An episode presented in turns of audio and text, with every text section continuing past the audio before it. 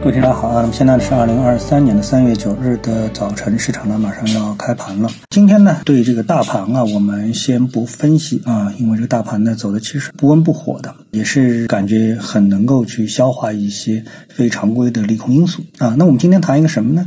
啊，昨天晚上呢是这样啊，出了这么一个突发的一个消息，科技界啊最近总是能够不断的给资本市场带来惊喜。就在大家以为元宇宙歇菜的时候呢，哎，突然 ChatGPT 人工智能来了。啊，就在大家还沉浸在人工智能改变人类世界的时候呢，哎，那么昨天呢又有一个令人炸裂的消息传来了，什么呢？室温超导来了。美国物理学会三月会议最新报告，近环境压强下实现室温超导。注意啊，这个关键词，近环境压强啊，不需要超高压啊。然后呢，室温啊，最后呢来定义这个超导。请注意这个时间，就是我把这个。呃，文章的标题给它贴出来了，就是三月八号，也就是昨天，那么也就是美国时间的早晨。那么在全球互联网的时代呢，没有什么消息是可以过夜的啊，不像这个纸媒时代。那么这个报告的大致的摘要呢是这样的啊。超导电性是自然界中最深奥的现象之一。然而呢，由于需要极低的温度啊，这是过去啊，我们说一般意义上的定义就是需要极低的温度。这种难以琢磨的量子态呢，尚未引起科学界的革命。因此呢，自从温纳斯在一个多世纪前首先在4.2开尔文的汞元素中观察到超导电性以来，近环境压强超导成为科学界最追求的目标之一啊。在过去的十年里，高压技术主宰了高温超导的探索。领先的路线呢是通过化学易压缩下的氢合金来实现啊。稀土氢化物展现出了超导临界转变温度已接近水的冰点。那么这个团队在碳硫氢化物中发现了室温超导电性，并强调三元或更高的体系可能是较高的。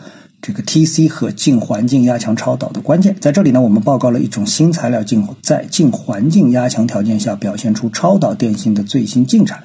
这些化合物是在高温高压条件下合成的，并在压缩路径上考察其完全可恢复的材料及超导性能。有了这些材料，近环境压强超导和应用技术的黎明已经到来啊！现在打开了通过材料设计定制。极端条件下氢化物的直接途径，当然其中有很多的这个名词啊，非常的专业。但是我觉得啊，对于擅长紧跟 A 股各类最新题材的投资者来说，超导并不是一个特别难以理解的命题。那那么室温超导在 A 股市场会引起什么样的波澜呢？啊，我觉得呢有两个板块啊，特别呢让人担心。第一个呢就是 A 股的超导板块，比如有一只个股叫西部超导啊。那么它的名字里面就带了“超导”两个字啊，在过去这么多年里面，看上去也是一个大牛股。如果主营是超导的研究和推广的话，就这个这个名字啊，股票的名字、上市公司的名字没有骗人的话啊，它既然带了“超导”两个字，那我们就不会去怀疑说它的主营不是超导啊。那么，如果美国公布的室温超导技术没有造假的话，那么对于这家公司而言，无疑是个巨大的利空。就如我在之前的节目当中说的，如果你的竞争对手用的是芯片技术，你用的是电子管技术，你觉得这个竞争的结果是怎么样的？啊，好，我们再来看一个板块，这个板块呢叫超高压板块。那这个板块呢，自二零一八年以来呢，涨了接近三倍。但我们都知道，这个特高压呢，是为了解决长距离电力传输的问题。毫无疑问，电力传输的最佳方案之一就是超导。室温超导无疑将颠覆特高压技术的可能的优势。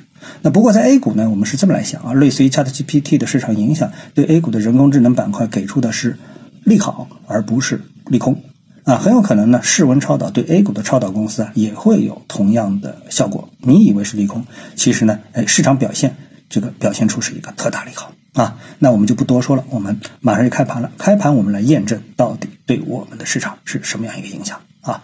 好，谢谢各位收听，我们下次节目时间再见。